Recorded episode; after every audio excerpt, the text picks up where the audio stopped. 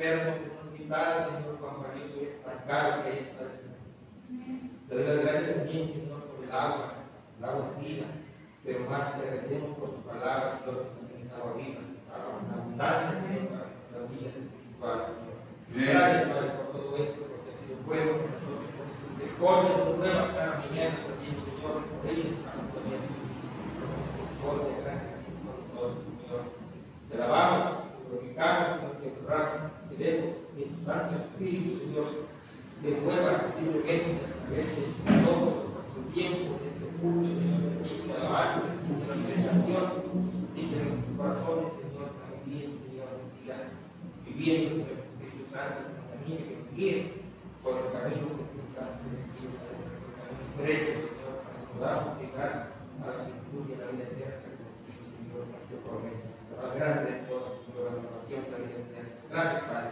Tu bendito hermano ponemos y te pedimos en el glorioso y bendito nombre de nuestro Jesucristo. Amén. Amén.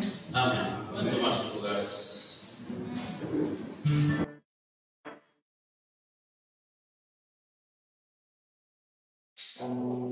Y sean todos bienvenidos, de mañana. Doy gracias a Dios que podemos estar aquí para alabar a nuestro Dios. Yo sé que faltan, ¿verdad?, varios hermanos, pero estamos aquí nosotros para alabar a Dios. Así que, pues, quiero dar la bienvenida. No hay personas que nos visitan, pero este, sean todos bienvenidos en esta mañana. Bien, doy gracias a Dios ¿verdad? por este día, el hermoso clima que nos da Dios en esta mañana, la oportunidad de estar aquí. También por nuestros hermanos que están en Zacatán. Hoy le tocó hermano Oscar, hermano Raquel estar por allá. Damos gracias a Dios por ello, ¿verdad? Sus cuidados para, para ellos en aquel lugar y por la obra en Zacatán. ¿Alguien quiere testimonio esta mañana? Voy a dar el tiempo antes de seguir con la alabanza.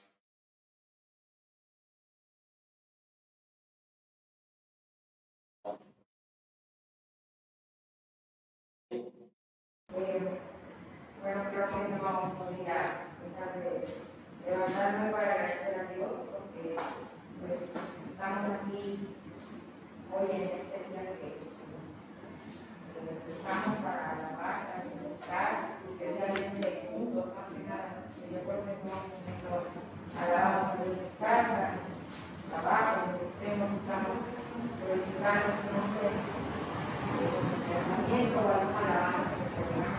Hoy estamos aquí reunidos,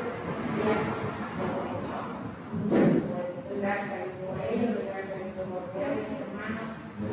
Este, gracias a Dios porque, pues como saben, puede ya reconstruir su vida. Pues, lo trabajado todo ese, año, cuidado, ha mantenido muy bien, a pesar de las dificultades de la pandemia. Este, este año llegué a elaborar y Dios me ha protegido, Dios me, me ha cuidado, Dios me esposo lugar. Eh, gracias a Dios, pues, pues por las, cualquiera que sean las situaciones, este, no puedo estar mi familia, no he estado mi familia, no más estoy días en el también la la gente, la los hogares, pero en especial quiero la familia en Cristo, con ustedes, hermanos, y yo, que me... Que me yo también estaba pensando que normalmente a la familia, a los esposos se les dice familia política, creo. Pero pues eso no fue así, o sea, dije, ¿cómo dar gracias a Dios por esa familia que me dio? Porque pues ellos siempre están para, pues por ejemplo, mi cumpleaños, no, que nada, pues sí, gracias a Dios por, por mi pastor, mi, mi suegro, este, que, pues no tengo a mi papá cerca, pero pues él está ahí siempre. También gracias a Dios por y tal, porque Amén. no tengo a mi madre, pero tengo a ella. Por ello. Yo siempre ando ahí, este, aconsejándome y cosas así que a veces uno, pues, quisiera que su madre, pero gracias a Dios, porque ella es buena conmigo. No tengo ese conflicto de que tenemos el conflicto con la suegra, la verdad es que me que ayer preparó una comida muy rica para, para y la verdad es que me encanta que estoy este, tengo una hermana así que yo sé que si estuviera a mi lado ella pues es claro que mi madre porque ahora lejos y pues no sé poder dar gracias con mi familia, con la sangre que tengo, mi hermano, con mi hermana, con mis sobrinos, Y pues, eh, eh, doy gracias a Dios porque no estoy en, en, el mundo, estoy, eh, tal vez estuviera en otro, en otro momento, en otro lugar, estaría con otras personas, no estaría ahí para grabar. Yo doy gracias a Dios por ello porque, pues, de todo este tiempo que eh, congregándome, sirviéndole a Dios, pues no somos perfectos, pero creo que buscamos buscamos como hablábamos en la femenil, agradar a Dios, buscar a Dios. Tenemos el temor de Dios y yo doy muchas gracias por ello porque, porque el temor y el respeto es hacia Él y agradar, buscar agradarle todo y por por, este, por la edad que tengo hasta este tiempo que pueda alabar y. Doy gracias a Dios, ¿verdad? Qué bendición poder Pero un vivir año un año más por el agradecimiento de nuestra hermana. Y gracias a Dios por ello. ¿Alguien más? No, no- no quiero dejarles con la oportunidad de dar acción de gracias. Vamos, Víctor. Yo Dios por, por todo, por por. Este, porque, como había comentado, que que y este, yo el camino, lo que. Y luego, pues, este, tratar de solo poder ayudar a la familia, pues, que usted da el ejemplo de que yo, un amigo, compañero de trabajo durante 30 años, trabajando, y tenía gran precio, no podía dar el secretario, pero ya tenía 5 días de la. Y este, usted de la familia y orientando a la, a la ayuda,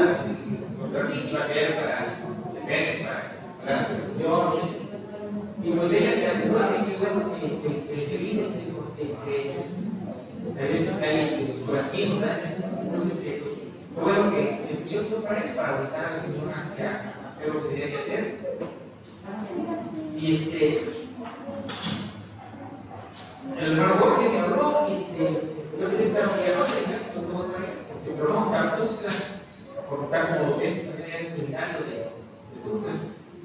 Y digo que tenía que tomar la escuela de las clases, estaba ya con la Lizy y con los hijos Víctor. Este, ya, y ya lo lo pero le mando saludos a la iglesia, a la iglesia también. Este, contento porque dice que hoy bautizo de la iglesia, digo que bendición.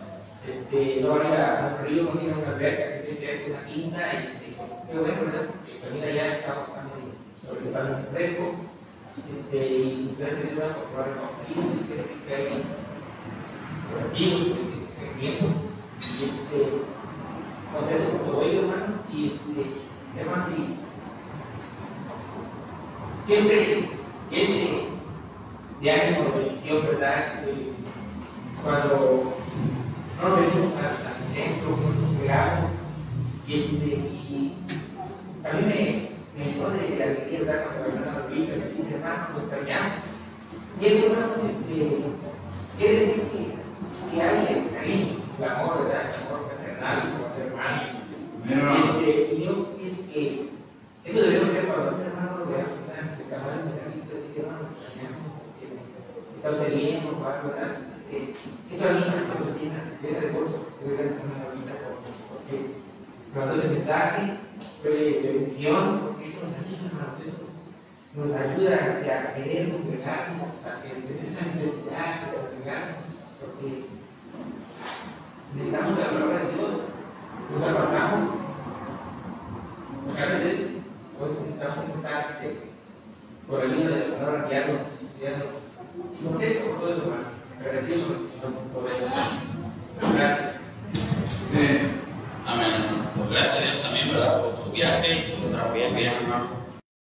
Pues, como siempre se lo hemos dicho, ¿verdad? Usted es parte de esta iglesia, de este hermoso cuerpo que estamos aquí reunidos. Al igual que todos, yo creo que es, es una ventaja también pertenecer aquí, una bendición. Lo digo porque también pues nos damos cuenta, ¿verdad? De todos lo- los que somos, los que estamos y los que no también. Y es, y es bueno, ¿verdad? También demostrar que tenemos los unos con los otros. Y yo sé que, así lo somos. ¿Alguien más todavía quiere dar gracias? Si no, vamos a cantar en esta mañana. ¿Alguien?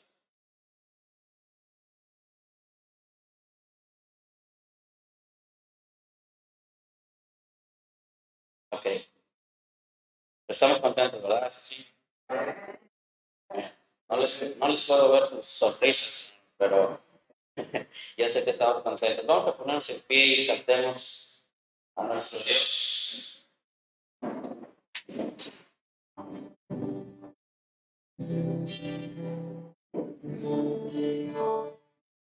Ese otro hermoso vino Pokémon comparable.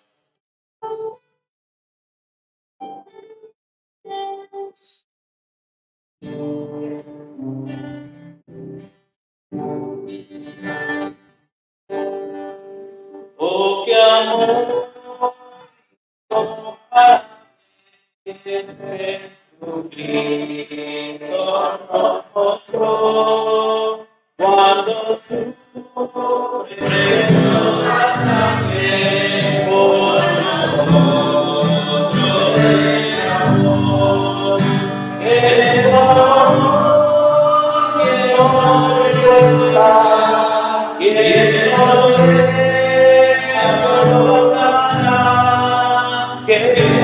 Bye.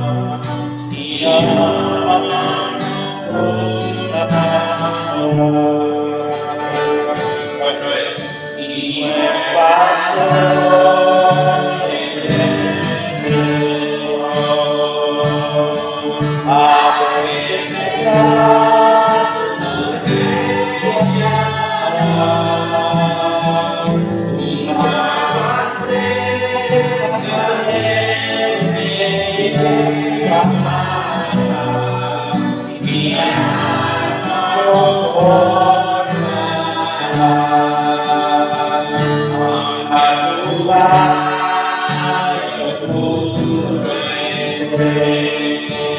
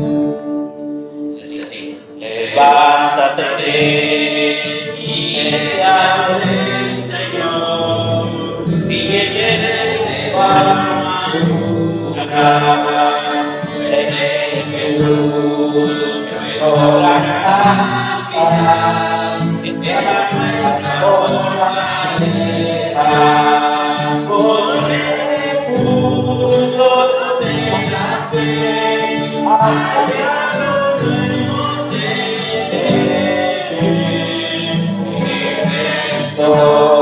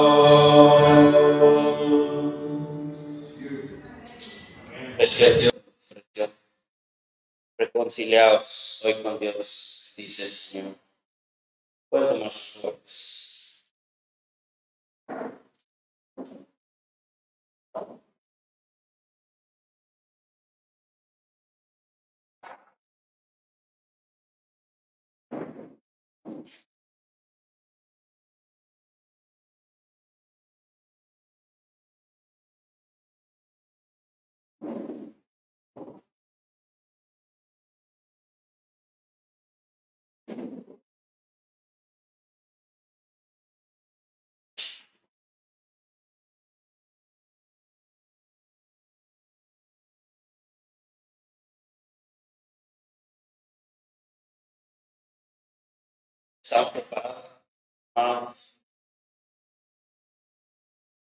para escuchar la palabra de Dios.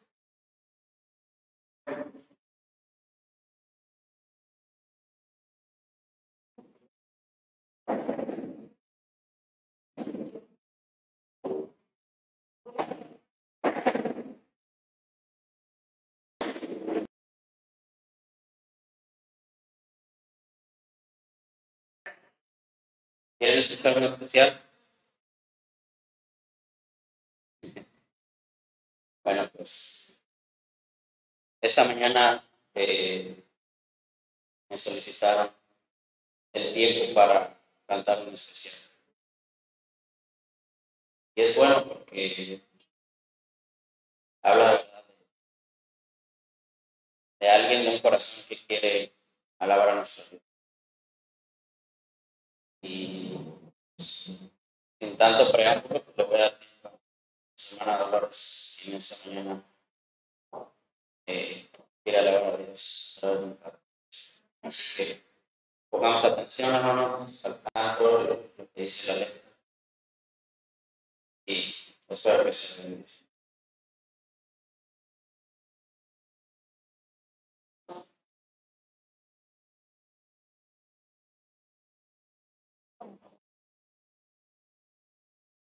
Y así lo va.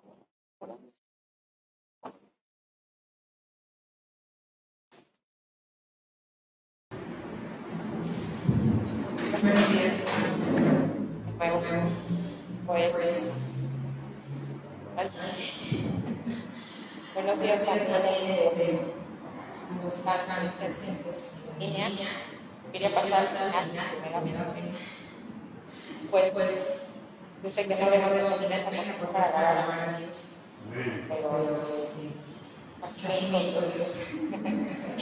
La verdad es que me hizo Dios. muy muy nerviosa.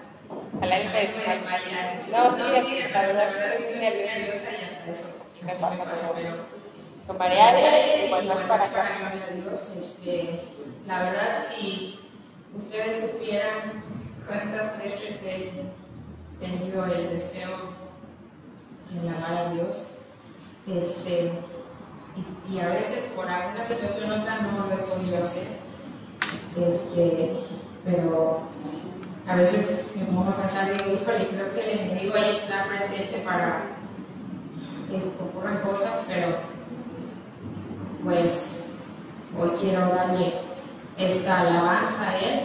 Yo sé que no soy cantante, no soy, no soy este, profesional, pero pues espero que sea para agrado de Él. Espero que, que se glorifique Dios con este canto. eh, y pues principalmente agradeciéndole, como les decía hace un momento, por este año más de vida que me permitió llegar. Y pues la gloria y la honra sea para él.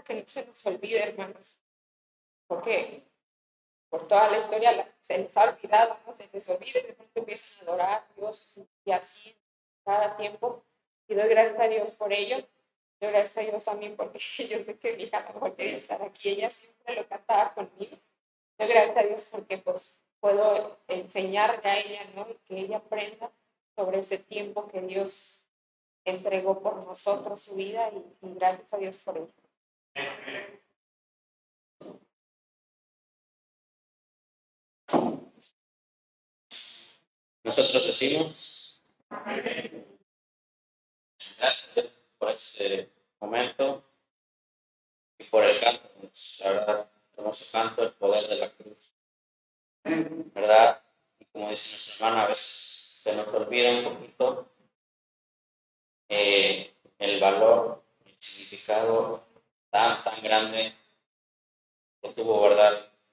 Ese amor, el, amor de Cristo en la cruz. Y como lo hemos estado viendo, pues, enseñanzas, ¿verdad? Ese lugar nos correspondía a nosotros. Pero Dios en su amor eh, entregó a Y es muy importante, ¿verdad? Tenerlo en cuenta y no, no nada más los días de resurrección y nada más también en diciembre, sino nosotros como cristianos eh, tener en cuenta eso, el, valor que tiene para nosotros, porque gracias a eso nosotros estamos aquí, somos salvos. Algún día y ese es el mensaje que debemos compartir y transmitir para que otras personas lleguen a los pies de Cristo. Gracias, hermanos. Voy a dar el tiempo a la enseñanza y espero que listos para escuchar la palabra de Dios.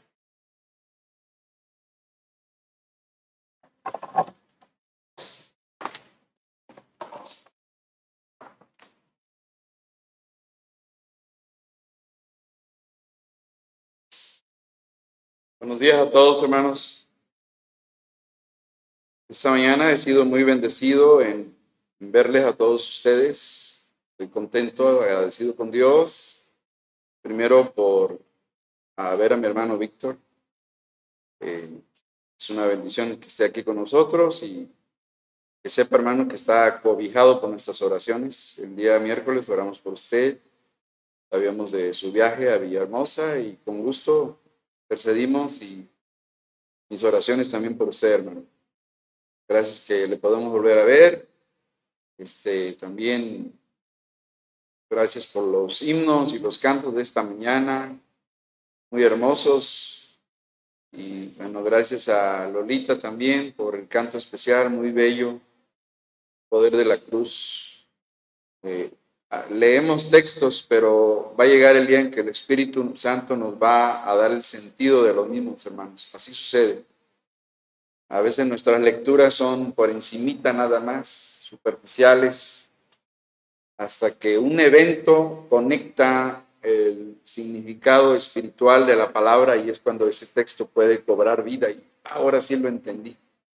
Pero necesitamos experimentar ciertas situaciones. Felicito en esta mañana, en primer lugar, a la hermana Oralia por 25 capítulos leídos. Leí al hermano Víctor en segundo lugar con 21. Gracias por esas magníficas lecturas. Y de ahí seguiría Cecia con 16 capítulos y los demás estamos empatados también, en que leímos varios, ¿no? Pero no eh, Lupita 11, eh, Mana Aurelia 14, Alberto 14, ahí hay un empate, ahí hay un empate entre la hermana Aurelia y el hermano Alberto, ¿verdad? En 14 con 14, ¿verdad? Albert 12 también, y Alexa 5, Blanco, bueno, ahí está. Eh, bueno, quiero invitar a los demás a leer palabra de Dios. Ya estamos en el mes de finalizando, el mes de noviembre y ya pronto terminaremos la lectura del Nuevo Testamento. Estamos ahorita en, Corintios, Segunda Corintios, algunos, algunos Primera Corintios, y de tal manera que la última semana de diciembre estaremos terminando con Apocalipsis, hermanos. Están invitados todos a, a no soltar Biblia, hermanos, no la suelten Ahora sí, decíamos en broma, si no se acuerdan cuando, hermano, agarra la pala. ¿Cómo que agarre la pala? no, la palabra de Dios, hermano, agárrala. No la sueltes, hermano. ¿Verdad? Para escudriñar la escritura. Ok, felicitaciones entonces a los buenos lectores de la palabra. ¿Verdad? Hoy vamos a ver un tema muy bello, porque es un tema de la Biblia, sin duda se llama eh, Avanzando en la misión de la iglesia, hermanos. La iglesia tiene que avanzar. La iglesia no puede retroceder, hermanos.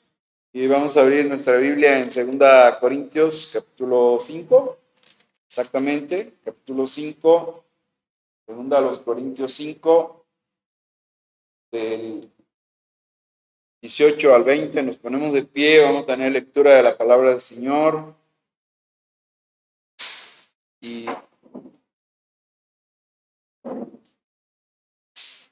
vamos a darle lectura a este pasaje a bellísimo, profundo, que nos habla de la expiación, hermanos.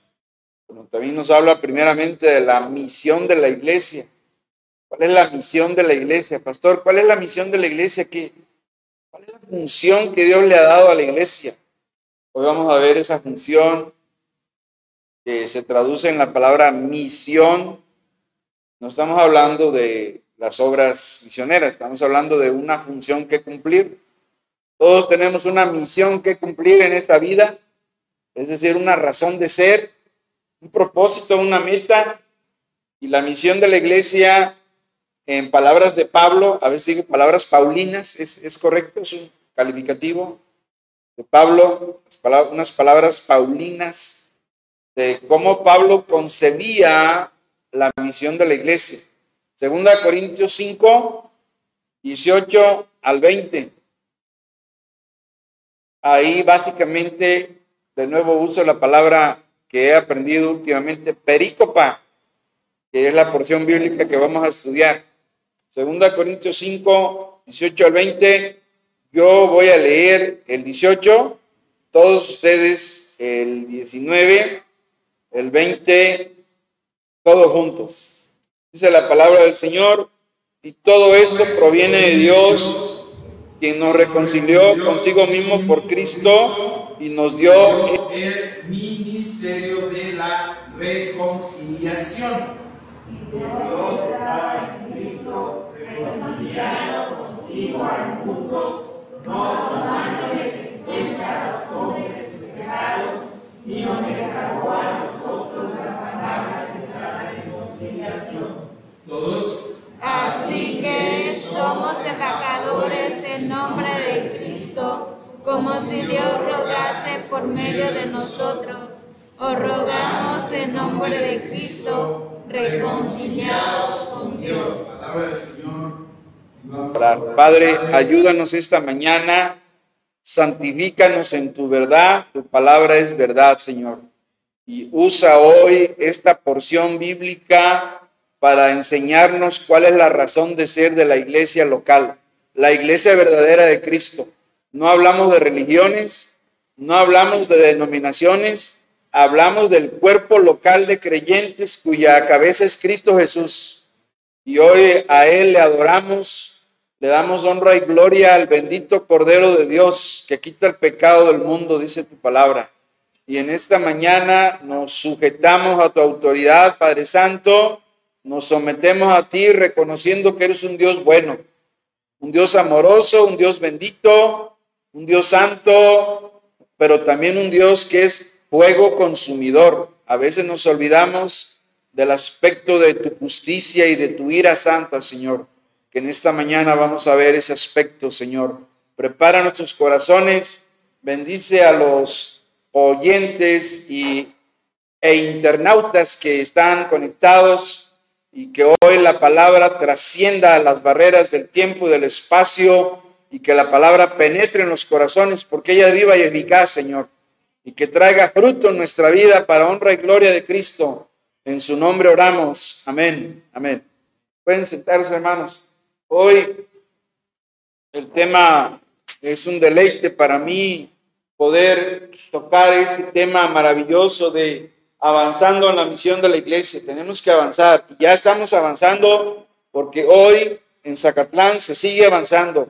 Hoy en este momento está el hermano Oscar y la hermana Raquel Ah, como suplentes el hermano Juan y la hermana Rocío en la obra misionera. El hermano Juan con un plan familiar de ir a evangelizar a familias allá en el estado de Hidalgo, familiares de su mami, y también y mi hermano Oscar y mi hermana Raquel supliendo el lugar. Cuánto doy gracias a Dios por ellos, porque son, ustedes los conocen, yo no, lo, yo no voy a decirlo, ustedes los conocen, son hermanos que están al servicio de la obra de Dios. Y así como muchos de ustedes también, hermanos, cada quien en su área. El pastor, yo no puedo ir, pero si en algo puedo servir aquí, aquí estoy. Y, gracias a Dios por ustedes también. Así que, hermanos, este, avanzando en la misión de la iglesia. Y la iglesia tiene una misión que cumplir. El estudio de esta mañana está basado en segunda los Corintios, no la primera, una segunda, que pudiera haber sido una cuarta, porque Pablo escribió por lo menos otras dos que se perdieron. No se sabe qué pasó con esas cartas, pero nada más en el Nuevo Testamento se llama el canon. El canon es el conjunto de libros reconocidos como inspirados, los que los apóstoles y los patriarcas de la iglesia dijeron, estos son palabra de Dios, y los que no, los desecharon, dijeron, no tienen palabra de Dios. Por eso probablemente la tercera y la cuarta Corintios no se encuentran aquí, porque no tienen autenticidad o no le encontraron valor espiritual. Pero primera y segunda Corintios, aquí las tenemos, hermanos. Y la segunda complementa el mensaje de Pablo a la iglesia corintia, que hace ocho días vimos un mensaje de, ah, se han de acordar, de primera Corintios 6. Ahí vimos un mensaje cuando hablamos del prólogo, el decálogo y el epílogo. Y hoy vamos a ver la misión de la iglesia en segunda los Corintios, que ya, ya leímos ahorita la segunda carta a los Corintios es una carta de alguna manera biográfica, ya que Pablo habla mucho de él, de su vida, de su ministerio. Es una carta intensamente personal, escrita por el apóstol en medio de la batalla de aquellos que estaban en contra de él. Pablo tenía enemigos, enemigos que lo estaban criticando, lo estaban atacando su ministerio y criticando su persona, llegaron a decir que su presencia física era insignificante. O sea, sus enemigos lo menospreciaban, tanto físicamente como ah, espiritualmente. La segunda carta de Corintios tiene muchos temas. Muestra a Dios como un Padre misericordioso, lo muestra como un Dios creador y el que resucitó a Jesús de los muertos. Esta carta muestra a Cristo como el que sufrió, cumplió las promesas de Dios, es el Señor proclamado, el que manifestó la gloria de Dios y se encarnó y que por amor a nosotros se hizo pobre siendo rico, dice la palabra. Así que la carta tiene mucha doctrina de Dios Padre, Dios Hijo, Dios Espíritu Santo. Aquí se enseña que el Espíritu Santo es Dios y que garantiza la salvación de los verdaderos cristianos. También habla de los últimos tiempos cuando el creyente va a ser glorificado juntamente con Cristo. La verdad gloriosa de la soberanía de Dios en la salvación. Este es el tema del capítulo 5 y se establece la respuesta del hombre a la oferta de la salvación de Dios en un arrepentimiento genuino. Así lo enseña esta carta, pero ante todo esta carta define la misión de la iglesia de proclamar la reconciliación del hombre con Dios y viceversa, de Dios con el hombre. Ese es uno de los temas que he elegido de la carta.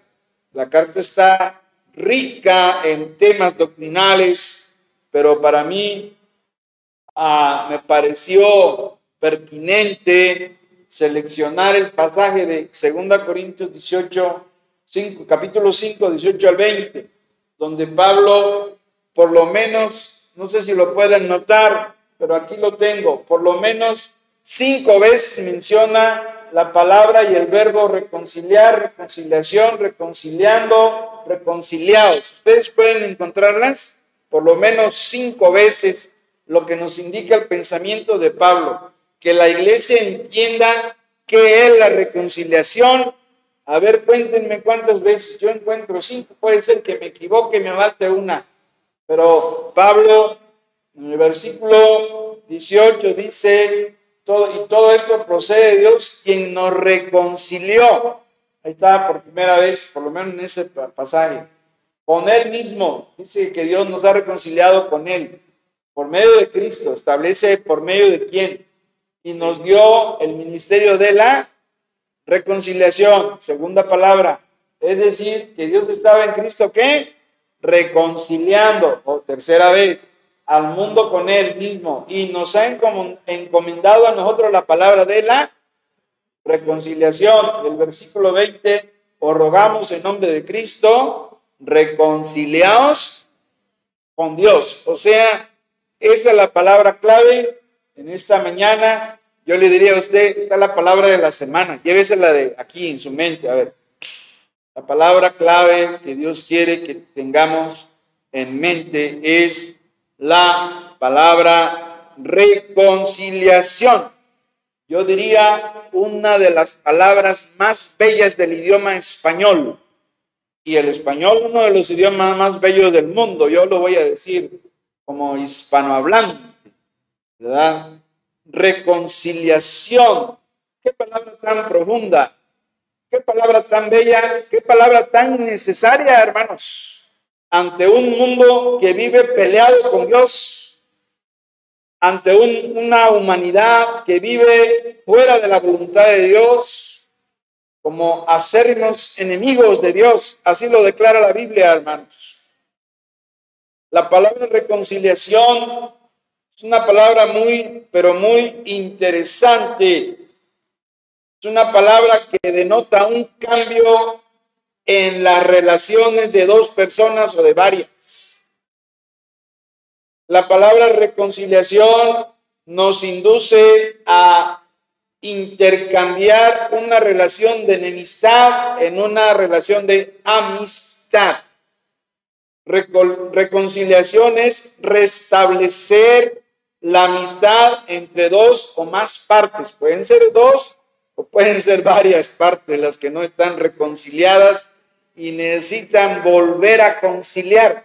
Realmente la palabra es muy latina, primeramente, reconciliare. Y la palabra reconciliare es volver a conciliar. Y conciliar quiere decir pues que hay una armonía en, en las relaciones, ¿verdad? Cuando están conciliadas las personas. Reconciliar es volver a unir, a restablecer esas relaciones. Una palabra muy bella. En el Nuevo Testamento, Pablo utilizó la palabra catalaje, que es la palabra griega que denota eh, esa, ese intercambio de algo que estaba roto y es vuelto a unir. Estaban rotas las relaciones y las volvemos a unir, a, otra vez a conciliar. Esa es la idea. Pero ante todo, hermanos, esta mañana vamos a ver tres puntos muy importantes. Primero, el ministerio de la reconciliación, que lo menciona Pablo, luego el método de la reconciliación y luego el medio de la reconciliación, ¿verdad? Vamos a ver allí esos tres puntitos y vamos con el primero, el ministerio de la reconciliación. Hermanos, nuestra iglesia bautista Masai, bíblica Masai, como cuerpo local de creyentes, tiene una misión importante y urgente que cumplir. Esta misión importante y urgente se llama el ministerio de la reconciliación, así se llama.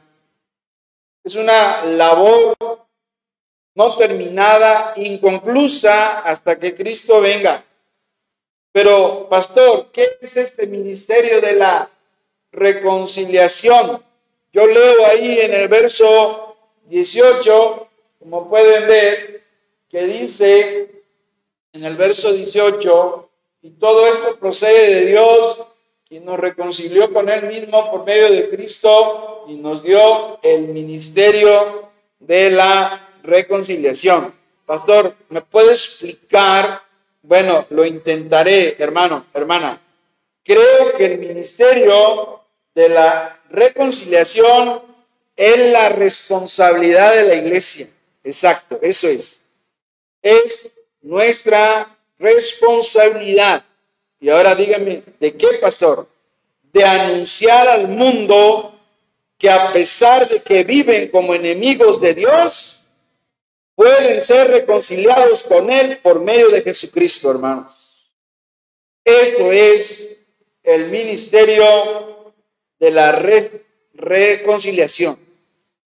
Es una responsabilidad que consiste en anunciarle al mundo que viven como enemigos de Dios, viven alejados de Dios, con una religión pero sin salvación. ¿Qué problema tiene la gente, hermano? que su religión los, les va a salvar, pero la Biblia enseña que ninguna religión salva. Eh, Hechos 4:12 dice, y en ningún otro hay salvación, porque no hay otro nombre debajo del cielo dado a los hombres en que podamos ser salvos. Solamente en Cristo, dice el canto. Así que ese es, ese es el ministerio, decirle al mundo perdido que si, que si persisten en su actitud de alejamiento y enemistad con Dios, les va a salir muy caro, muy costoso, muy doloroso, muy, la van a pasar muy mal. Dígales eso. Una persona que es enemiga de Dios ya lleva las de perder porque a Dios nadie le gana. Es interesante este punto, hermanos. Hay una realidad espiritual. Nuestros sentidos físicos solo ven la realidad física, lo que podemos ver, oír, entender, palpar, tocar. Esa es una realidad material o física que nos rodea. Pero hay realidades espirituales que no se ven, pero que la Biblia las enseña. Y esas las aceptamos por fe. Dios es espíritu y Dios como gobernante del mundo espiritual, santo y correcto, puro y bueno, Dios conoce verdades espirituales que esas se aceptan por la fe, por lo que la Biblia dice. Y una de ellas es la siguiente, hermano. La verdad espiritual es que todas las personas debido a su pecado que produce alejamiento de Dios, se han convertido en enemigos de Dios. Eso lo dice Romanos 5.10. Alguien que nos lea Romanos 5.10, por favor. En, en el primer párrafo da por hecho que fuimos enemigos de Dios. Y si no nos hemos arrepentido y no hemos confiado en Jesús, seguimos en esa actitud, en esa postura, en esa condición. Romanos 5.10, ¿lo tienen hermanos? Romanos 5.10. Dice este gran versículo, porque si siendo que enemigo, o sea, ahí está. Dios está diciendo que hay una enemistad, pero aquí ya le está hablando a los creyentes, a, los verdaderos cristianos, ya les está diciendo, porque si siendo enemigos fuimos reconciliados con Dios por la muerte de su Hijo, mucho más, estando reconciliados, seremos qué? Salvos por su vida. Pero el primer párrafo dice que estábamos como enemigos de Dios, hermano. Lo que indica que los verdaderos cristianos, los que ya se arrepintieron, los que ya comieron en Jesús como y Salvador, eran enemigos y ahora están reconciliados. Pero el mundo que nos rodea sigue estando en peligro. Es un peligro real, hermano. Y ahorita vamos a ver por qué. Hermano, al ser enemigos de Dios, estoy hablando de la gente que conversa, la gente vive al borde del juicio de Dios, en peligro de, ser extinguidos. Para el inconverso, hermanos, su peor enemigo no es su naturaleza caída. No, no, no, no. Para el inconverso, su peor enemigo no es la muerte. Al contrario, la muerte le lleva a enfrentarse con Dios para ser, para ser enjuiciado. Para el inconverso, su peor enemigo es Dios. Dios es el mayor enemigo de los inconversos, si no están reconciliados. Es el enemigo mortal, el peligro más fuerte, latente, porque Dios es el juez eterno, es el que ejecuta los juicios. Y si no me creen, quiero, que nos pongamos de pie, leamos Mateo 10, 20.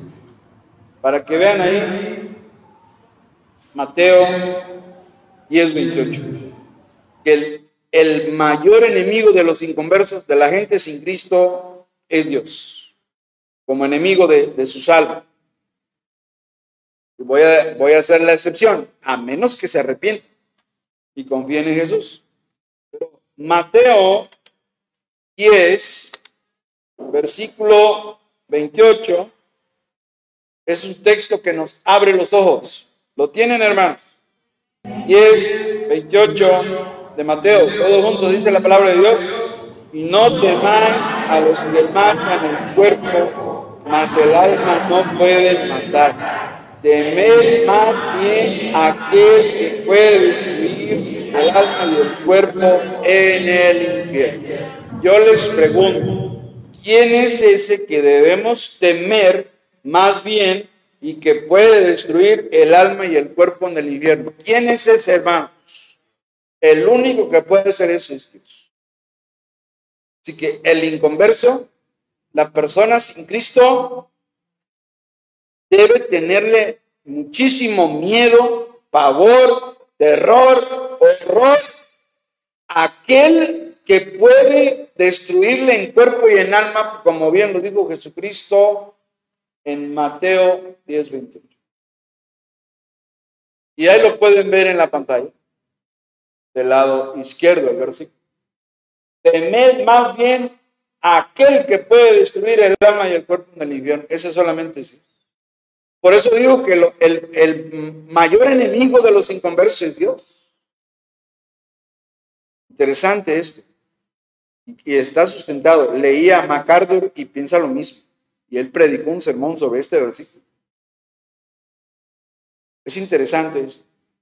Hay inconversos fanfarrones, soberbios, que dicen, ay, como dice ella, solo Dios me puede juzgar. Eso no sabe lo que está diciendo. No, no mides las palabras que estás pronunciando cuando dices, solo Dios me puede juzgar.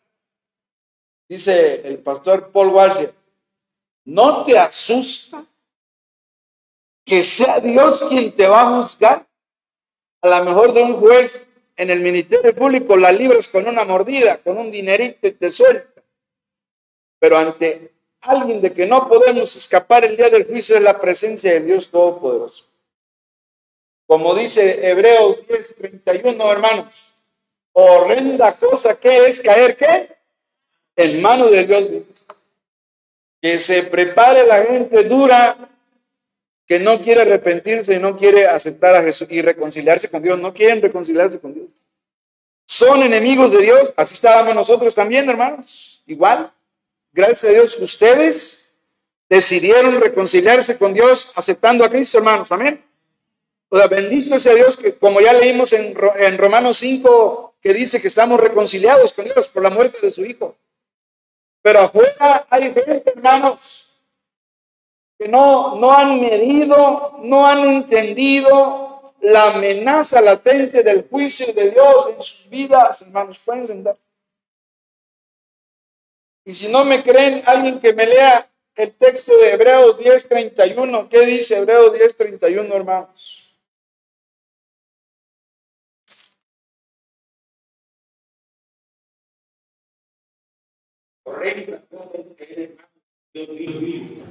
Así es, hermano. Horrenda cosa es caer en manos de Dios vivo. Se nos, se nos olvida que Dios es santo y al ser santo tiene que castigar al pecador. Y Hebreos 10:31 dice, Horrenda cosa es caer en manos de Dios. ¿Y qué dice 12.29 de Hebreos? Otro hermano, 12.29. 12.29. Ahí está, otro aspecto. Pastor, pero Dios es amor. Sí, hermano, pero no es lo único. Dios no nomás es amor, Dios también es, dice 12.29 de Hebreos. ¿Ya lo tienen? 12:29 de Hebreos que leyó nuestra hermana Lolita. Porque nuestro Dios es qué? Fuego consumidor. Ahora, ¿quiere Biblia? Se la doy. ¿Qué cayó sobre Sodoma y Gomorra que no se quisieron arrepentir, hermanos? Fuego consumidor. ¿Acaso no acabó el fuego del cielo con azufre sobre las, dos ciudades o de homosexualidad, la- las ciudades gay de- del, del- del Génesis, hermanos, del mundo primitivo, hermanos. Dios tuvo que destruir. Ahí se cumple. Dios es fuego consumidor, hermanos. Se nos olvida ese aspecto de del carácter de Dios, hermanos. Y una persona sin Cristo está en peligro de ser enjuiciada por Dios. Que, que no digan, es que Dios es amor. Sí lo es. Dios es absolutamente amor, pero no es lo único, hermano. No es el único aspecto de su carácter. Dios también es un Dios santo, Dios es un Dios justo, y al ser justo tiene que castigar al pecador. A menos que el pecador se arrepienta y confíe en Jesús, entonces Dios detiene el castigo, le perdona y lo reconcilia. Es lo que estamos viendo, hermanos. Es lo que estamos viendo. Y los, la iglesia tiene una misión que cumplir que se llama el ministerio de la reconciliación. ¿Y sabe por qué? Porque dice el libro de los Salmos que Dios está airado contra el impío todos los días. Dios está enojado con los inconversos porque siguen en drogas, en homosexualismo, en pecado, en crímenes y causando daño, ah, dañando a los niños, a las niñas en la violación. O sea, hay una, se ha desatado una ola de maldad en este mundo y Dios ya tiene la espada desenvainada. Lo único que detiene el castigo es la iglesia que todavía está en este mundo, hermanos. Eso lo dice Tesalonicenses. La, la presencia de la iglesia verdadera de Cristo está deteniendo la ira de Dios, hermanos. Así que Dios está enojado, airado contra el impío todos los días, dice el libro de los Salmos. Para cambiar esta situación de enemistad, la Biblia enseña que los pecadores necesitan reconciliarse con Dios. Para poder llevar a cabo la reconciliación, Dios está llamando a los cristianos, a ustedes hermanos y a mí también, proclamar ese ministerio de reconciliación, de decirle al mundo que se reconcilien con Dios, hermanos porque el mundo se encuentra bajo la ira de Dios. Se lo dice Juan 3:18 y 3:36, que la ira de Dios está sobre la persona que no se ha arrepentido de sus pecados. Pablo le llama ministerio porque es una manera de servir a Dios. Cuando usted lea la palabra ministerio en la Biblia significa servir a Dios. Y Dios quiere que la iglesia le sirva diciéndole al mundo que se reconcilien, que se vuelvan de sus malos caminos, que se regresen de ese camino engañoso en que van caminando, que se den la media vuelta. De hecho, eso es lo que hizo el hijo pródigo, hermanos, acuérdense. El hijo pródigo, su padre le dio la herencia en vida y el hijo se fue lejos, dice la palabra de Dios allá en Lucas 15, hermano. Y entonces el hijo pródigo todo el dinero en efectivo se lo gastó. La Biblia dice en Lucas 15, viviendo perdidamente. Así que no duden que vivió a mujeres, vino, borracheras, orgías y una vida mundana terrible hasta que la mano de Dios disciplinaria lo alcanzó. Se le acabó el dinero, lo dice Lucas 15. Lo malgastó todo, dice y tuvo que pedir trabajo cuidando en un chiquero, hermanos. Ustedes saben la historia. Pero lo, más bonito del hijo pródigo es que ahí en el chiquero, mientras tenía hambre, veía cómo los cerdos comían una hierba llamada algarrobas y él no podía comer porque el dueño de, del chiquero le mezquineaba la comida. Y dice una frase muy, muy bíblica, y volviendo en sí. ¿Se acuerdan? Significa recapacitando, reflexionó, vivió como enemigo de Dios. Dijo, no, mi vida no anda bien, yo no estoy bien. Mira, soy un judío y estoy aquí cuidando cerdos. El cerdo es un animal inmundo para el pueblo judío. Los judíos no comen carne de cerdo, hermano. Puro alimento kosher internacional. Entonces dijo, ya sé lo que haré, ya sé, tomó una decisión, me levantaré, iré a mi padre y le diré, Padre, he pecado contra el cielo y contra ti. Yo no soy digno de ser llamado tu hijo. Y entonces dio la media vuelta y fue a ver a su padre porque quiso reconciliarse con su padre y con Dios. Es lo que tienen que hacer las personas, hermanos. Dígale al mundo, ese es el ministerio de la iglesia. Esa es la misión que tenemos que cumplir. Usted no puede morir hasta que cumpla con esa misión que Dios nos ha encomendado delante de su presencia, hermanos.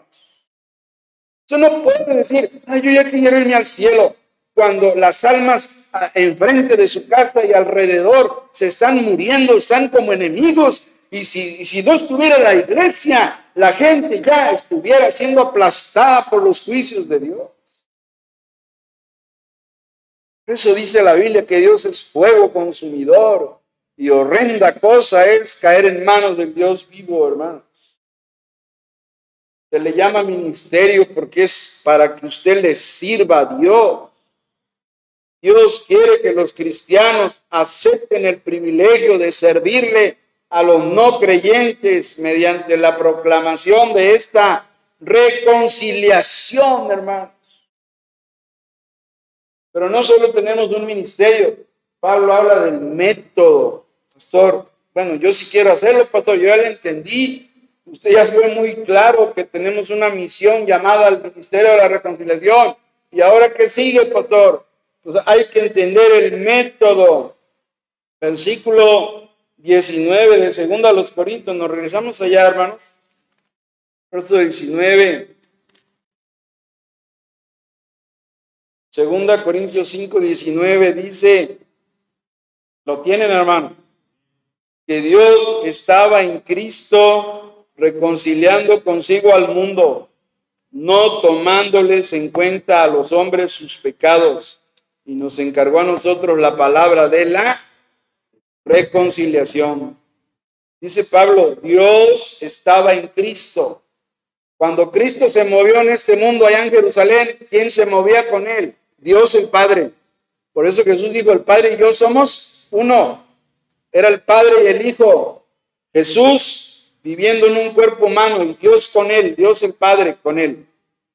Dios estaba en Cristo reconciliando consigo al mundo y todos los que se convirtieron se reconciliaron con Dios. Aún el Nicodemo que lo voy a ver en la noche, ¿se acuerdan? Capítulo 3 de Juan. Nicodemo vino a Jesús de noche indicando las penumbras de su pecado, la oscuridad de su alma. No quería que nadie lo viera porque si no lo iban a probablemente a enjuiciar por juntarse con Jesús. Y dice que Nicodemo fue a ver a Jesús de noche. Y Nicodemo no entendía la salvación, no entendía el nuevo nacimiento. Y era un líder espiritual, religioso de los judíos y no entendía la Biblia, no entendía a Dios porque estaba ciego espiritualmente y era un enemigo de Dios hasta que Cristo le dijo, es necesario nacer de nuevo. Y Nicodemo lo entendió porque luego se ve en Juan 20 que va a, a, proveer para la sepultura con José de Arimatea, provee elementos para la sepultura. Se ve que ahí era ya un convertido Nicodemo era un, era un enemigo. La samaritana, capítulo 4 de Juan, otra enemiga de Dios, hasta que entendió que como samaritana Dios la amaba. Necesitaba el agua de la vida, de la vida eterna, de la salvación. Y la samaritana deja de ser enemiga de Dios y le dijo a Jesús, me parece que tú eres profeta. Nos han dicho que va a venir el Mesías y Jesús le dice, yo soy el Mesías. Y cree en él, se arrepiente y empieza a predicarle a sus paisanos el ministerio de la reconciliación, regrese a su pueblo, fue al pozo y de ahí va a la colonia, al barrio y les dice, amigos, he hallado el Mesías, creen en él, confíen, reconcíliense con Dios. Lo que estaba diciendo, lo que hizo la samaritana. Ella sí cumplió el ministerio de la reconciliación. Entendió claro que la salvación, el evangelio de la salvación son un tesoro que no lo podemos tener tapado, hermanos. Hay que abrir ese cofre y dile al mundo, reconcíliate con Dios, mi amigo, mi vecino, mi prima, mi tío, abuela, pariente, reconcíliate con Dios. Ese es el ministerio que Dios nos ha dado, hermanos. que- que quede claro. El método de la reconciliación se basa en algo que Dios inventó, que se llama, escúchenme bien, predicación. Así se llama el método divino. Predicación. Hay que hablar y decirles. Predicarles de Cristo, de la reconciliación. Ese es el método divino. Le digo algo en esta mañana, hermanos. Las personas no se salvan por tener una religión. Las personas no se salvan por tener mucha sabiduría o inteligencia. Las personas no se salvan por tener muchos títulos académicos. Las personas no se salvan por tener una vida de buenas obras que ayudan a los pobres, a los demás. No se salvan las personas así, ni por mucho dinero que tengan. La gente no se salva de esa manera. Pastor, entonces, ¿cómo se salvan las personas? El método de Dios es la locura de la predicación de la palabra de Dios. Ese es el método de Dios. Y si no me cree, véngase conmigo a 1 Corintios 1, 20 y 21. Primera los Corintios, la cartita anterior. Diría la tremenda carta, la bomba que les explotó a los Corintios cuando recibieron esta carta, que es una carta severa que los regaña, los reprende, los disciplina, los corrige, porque era una iglesia que vivía muy mal, muy mundana la iglesia de Corinto, hermanos. Como muchos creyentes hoy, que aman más el mundo que a Cristo, hermano. Primera Corintios 1, versículo 20 y 21. Ya lo tienen, hermanos. En la iglesia de Corinto había gente que se, sentía muy académica, muy filósofa, muy, muy sabionda. Y Pablo les pregunta, versículo 20, ¿dónde está el sabio? ¿Dónde está el escriba, el abogado? Esos eran los abogados en aquel tiempo. ¿Dónde está el disputador de este siglo? El que le gustaba eh, debatir y contradecir y llevar la contraria. ¿Dónde está el disputador de este siglo? Y dice Pablo, ¿no ha enloquecido Dios la sabiduría del mundo? Sí, la sabiduría de este mundo está enloquecida. ¿Por qué? Porque la gente cree que, que la, las personas se salvan por medio de la religión o que se salvan por tener un conocimiento especial que se llama no, gnosticismo. Hay un, grupo sectario llamado los gnósticos que creen que su conocimiento superior a los demás les va a dar una trascendencia a otro plano astral, es lo que creen. Pablo está cuestionando a los que se sentían muy filósofos, muy sabiondos, muy intelectuales, y les dice, ¿dónde están ustedes? Dios ha enloquecido el conocimiento del hombre, Dios lo ha enloquecido, así les dijo. Y mira el versículo 21, ahí está la respuesta. Pues ya que en la sabiduría de Dios, no la del mundo, la de Dios, la verdadera filosofía, hermanos, ya que en la sabiduría de Dios el mundo no conoció a Dios mediante qué? La sabiduría de este mundo. O sea, no hay manera de convertirse a Cristo por leer libros de filosofía o de psicología, de dianética, de meditación. No hay manera. Esa no es la manera. Podemos tener algunas, algunos atisbos, algunos destellos de la presencia y de la existencia de Dios, pero la única manera bíblica es el Evangelio por medio de la palabra predicada, hermanos, la predicación del Evangelio, la locura de la predicación. Siga leyendo el verso 21, pues ya que en la sabiduría de Dios el mundo no conoció a Dios mediante la sabiduría, agradó a Dios salvar a los creyentes. ¿Por qué? La locura de la predicación. ¿Y por qué locura? Porque allá afuera dicen, están locos. ¿Verdad que eso dicen? no le hagas que está loco. Te quiere convertir a su religión, dicen ellos. No, no, yo no, yo no, o sea, no pretendemos cambiarle la religión a nadie. Lo que queremos es que cambie de, situación porque es un enemigo de Dios y que le invitamos a que se reconcilie con el Señor para que tenga la vida eterna y tenga armonía y comunión y amistad íntima con Dios. No enemistad, porque si sigue en enemistad le va a salir muy caro, le va a ser muy doloroso, será la peor decisión que tome una persona que rechaza a Cristo, que rechaza el Evangelio, es la peor decisión que puede tomar. Así que la locura de la predicación es el método de Dios. Por eso Dios nos manda a predicar y predicar es hablarles. Hábleles, hermano. aunque usted no sea un evangelista, aunque usted no sea un pastor, no sea misionero, dígale, la, le voy a decir, bueno, es que me voy a adelantar, mejor no espero, ya me voy a adelantar, no, no voy a adelantar. Ahorita le digo el, el cómo, el cómo de la reconciliación, pero estamos en el punto de el método, es la predicación del evangelio, la predicación de la palabra de Dios.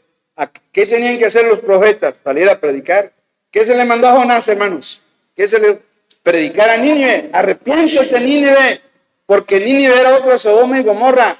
Vivían amurallados y adentro había de, de todo, hermano, de maldad. Y Dios iba a destruir la ciudad de Nínive. No la destruyó, ¿por qué? Porque se arrepintieron. Usted puede leer el libro de Jonás. Se arrepintieron. Y Dios detuvo el juicio contra Nínive. Ahí está en el libro de Jonás. A eso, predicar, predicación. Que prediques la palabra, dice Pablo a Timoteo. Ese es el método divino, predicar. Que oigan que hay un Dios que les ama, pero que si no se arrepienten, no hay manera ya de salvarse de la condenación y de la ira venidera que ya está muy cerca, hermanos.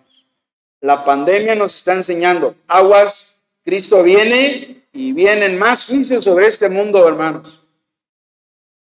Y, conste que está siendo grabado esto, ojalá mucha gente sin Cristo lo lea y lo... Ahora que vienen más cosas terribles que la pandemia del COVID-19. Que por cierto, hasta el día de hoy no afloja su paso se ha transmutado, ha mutado y ahorita está en una nueva cepa llamada Omicron, hermanos. Y ya viene por allá en Sudáfrica y cuando era 2019, ¡uh, China! ¡Ah, está muy leve! Pues sí, pero aquí tenemos chinos en la ciudad, hermano. Pudiera venir un pariente venir, acuérdense, venir a visitar y traer la cepa.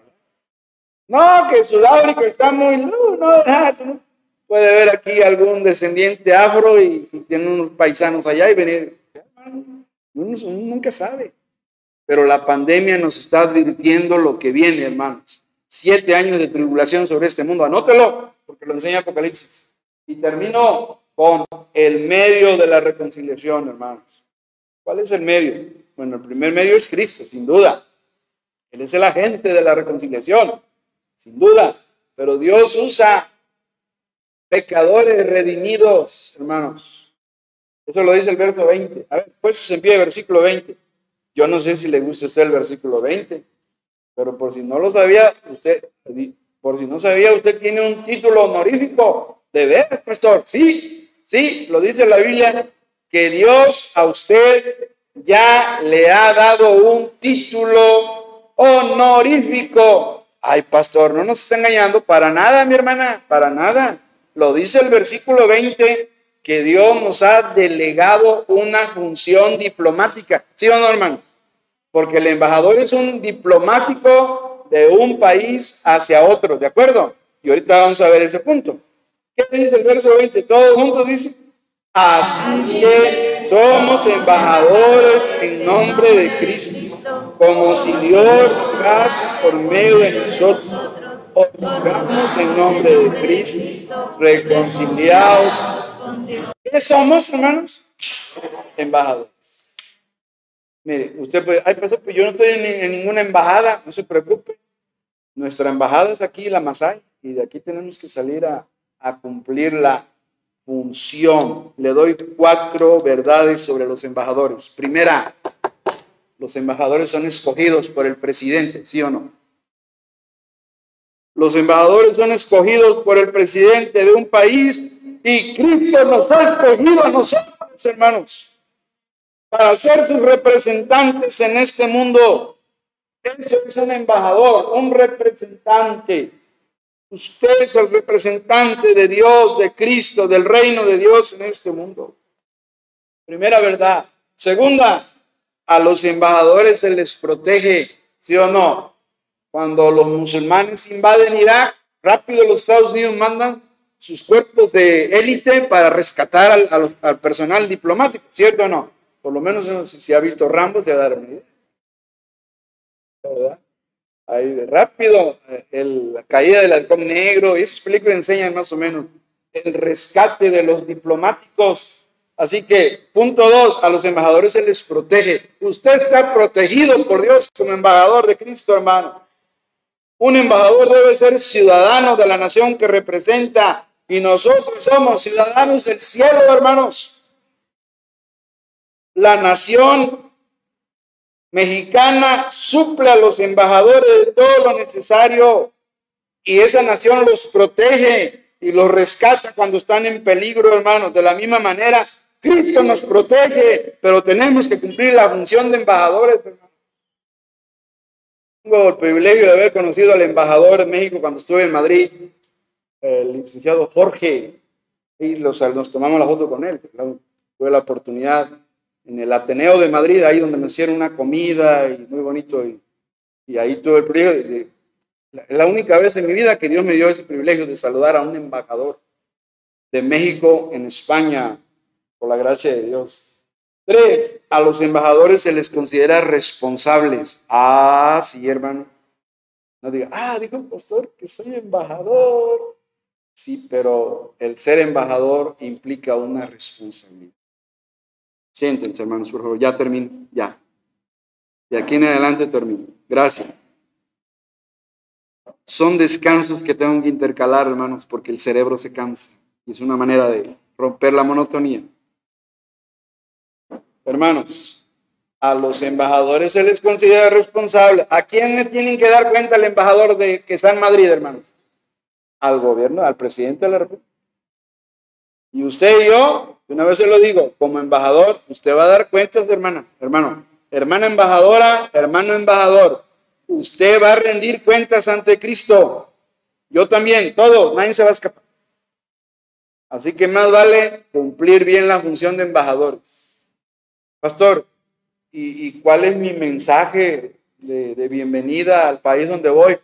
Es el que dice Pablo ahí, ahí lo dice el mensaje de, de un embajador cristiano. Los embajadores representan a sus países y dicen lo que se les instruye que deben decir. Y a usted se le está instruyendo. Dile a, los perdidos que se reconcilien con Dios. Ese es el mensaje del embajador. Lo dice el versículo 20, ¿de acuerdo? Somos embajadores en nombre de Cristo. Como si Dios rogase por medio, fíjese esa frase, como si Dios qué? Rogase por medio de nosotros. Como si Dios le dice al inconverso, hey amigo, arrepiéntete, acepta a Jesús, confía en Jesús como Señor y Salvador. Como si Dios rogase por medio de nosotros, o rogamos, no son de rodillas, hermanos. Ahí el verbo rogar quiere decir exhortar. Y en lugar de estar de rodillas es al lado de la persona. Sí, echamos el brazo y le decimos, mi amigo, te invito a que te reconcilies con Dios. Eso quiere decir ahí exhortar, no es rogar de rodillas.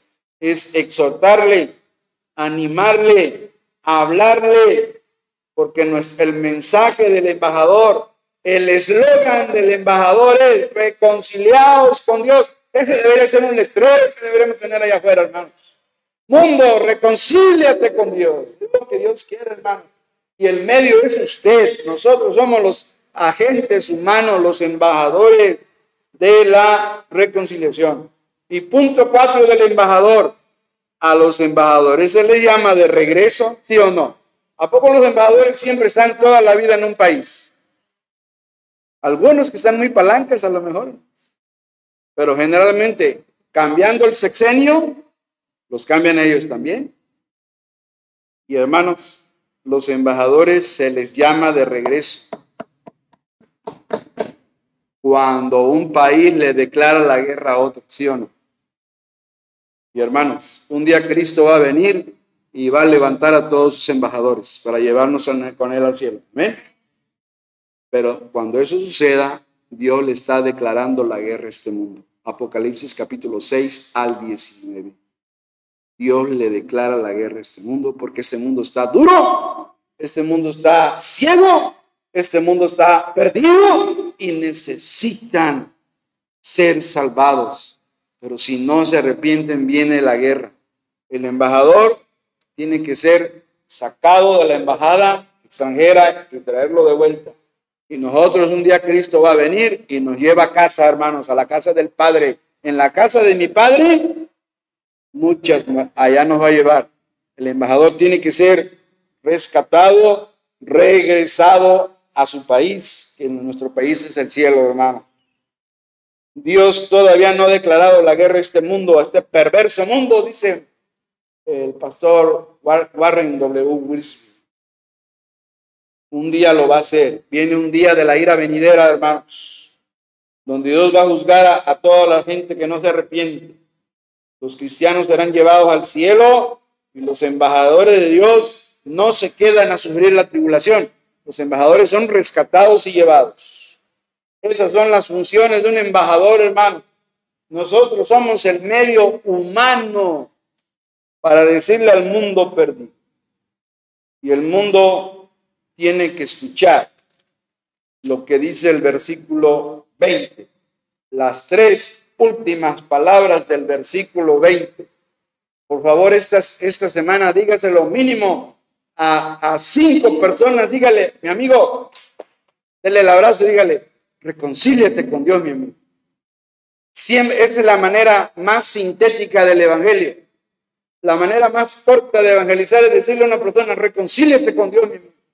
Vecina, reconcíliese con Dios. Prima, reconcíliate con Dios.